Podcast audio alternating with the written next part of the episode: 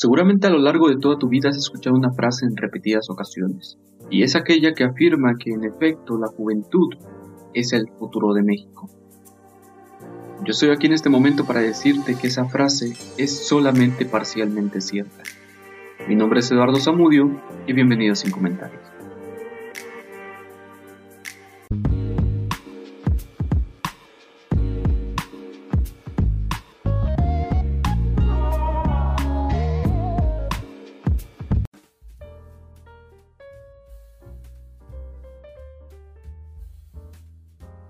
Está bien, después de esa demasiado dramática para mi gusto presentación, déjame que te explique lo que te acabo de decir. Y es que quiero que tengas muy en claro que lo que dije no es que la frase sea falsa, sino que únicamente es parcialmente cierta. Y esto te lo voy a explicar en dos principales vertientes. La primera es que es una frase totalmente atemporal. En realidad, la primera vez que tú la pudiste haber escuchado seguramente fue durante la época de la secundaria, si te la dijeron a ti, seguramente pensaste que se refería a una generación arriba de la tuya, la que estaba en la preparatoria. Luego llegaste al bachillerato o preparatoria, te la volvieron a decir y con toda seguridad pensaste que se refería a ti y a toda tu generación. Sin embargo, si has tenido la oportunidad de estar en la universidad, si ya cursaste en la universidad o si en efecto en estos momentos estás en la universidad, si yo te volviera a preguntar, la juventud es el futuro de México, ¿pensarías que eres tú a quien se refiere cuando te dicen juventud? Y es que al tratarse de una frase temporal, no podemos decir que la juventud se refiera a un sector de la población que se encuentre dentro de los 15, los 20, los 25 años, sino más bien se refiere a un concepto de juventud abstracto.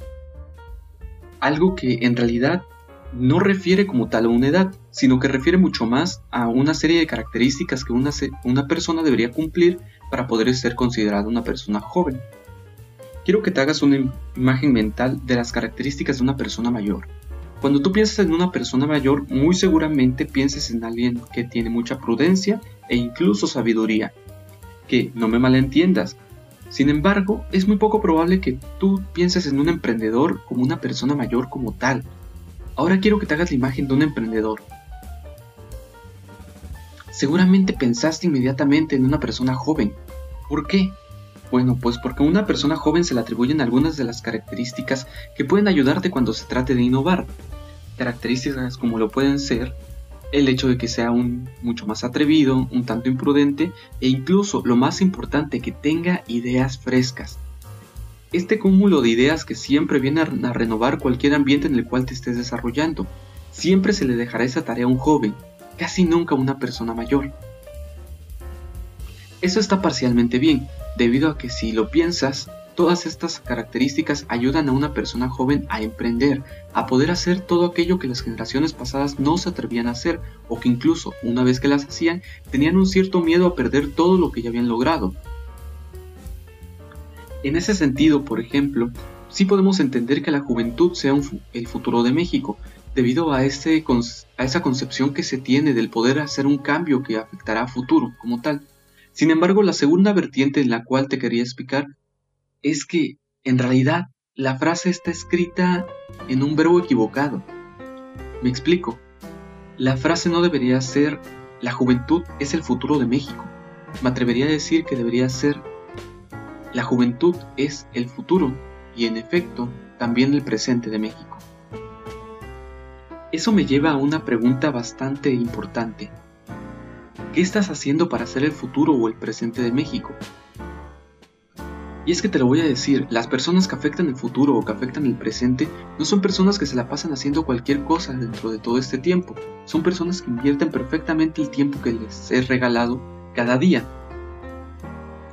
Si de verdad quieres impactar positivamente, vas a tener que hacer mucho más que los demás, vas a tener que estudiar más que los demás, vas a tener que pensar más que los demás y vas a tener que trabajar más que todos los demás. Y eso me lleva, por ejemplo, a pensar que es un precio que no necesariamente cualquier persona paga. Hace unos días estaba escuchando un podcast donde hablaba una persona experta en la innovación en el área del marketing digital.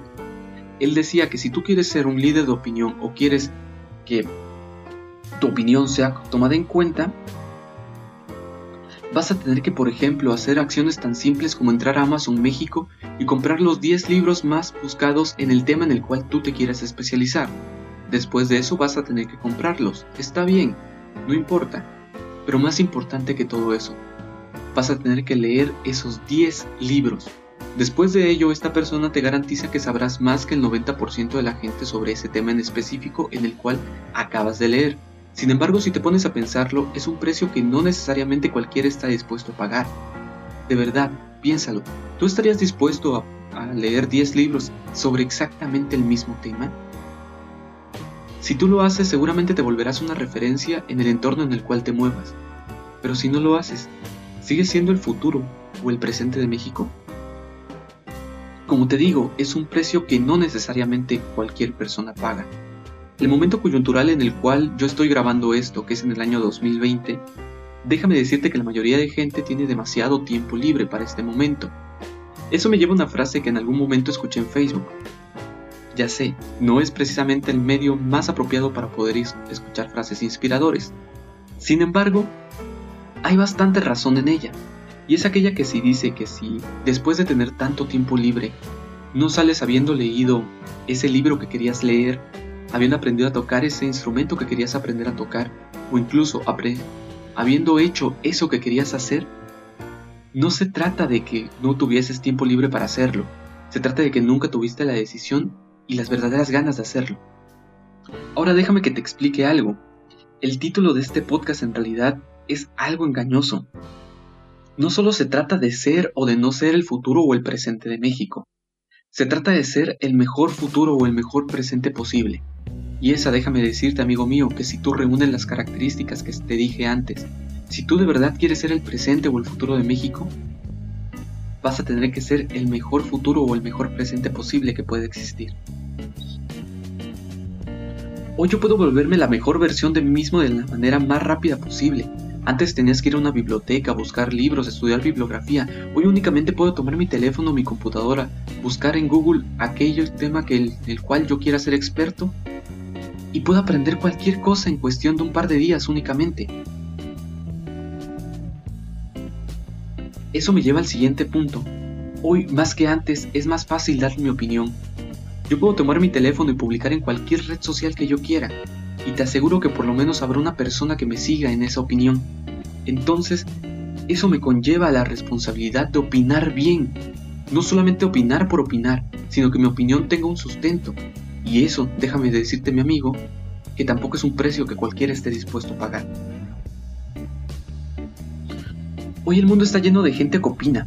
Cualquiera puede opinar como ya te lo dije. Pero te lo digo, no cualquiera opina bien. ¿Cuántas de verdad de esas personas que opinan aportan algo al mundo en el cual estamos viviendo? ¿Tú quieres ser una de esas personas que opinan y que opinan simplemente de una manera vacía? ¿O quieres que tu opinión cuente? ¿Quieres que tu opinión sea tomada en consideración cuando hablen del futuro o del presente? Básicamente este podcast se trata de decirte e inspirarte a que seas en efecto el futuro o el presente de México. Y si quieres serlo, de verdad, sé la mejor versión de ese futuro o de ese presente que puede existir. El título, como te lo dije, es un poco engañoso. Más allá de decirte si es, en efecto, si eres en efecto el futuro o no de México, yo te quiero invitar en este momento a que lo seas. Y más importante, te quiero invitar en este momento a que tú sigas este podcast. A lo largo de todo este podcast vamos a estar trayendo diferentes personalidades que yo considero que impactan positivamente para volverse el futuro de México. Yo fui Eduardo Zamudio, muchas gracias por escucharme.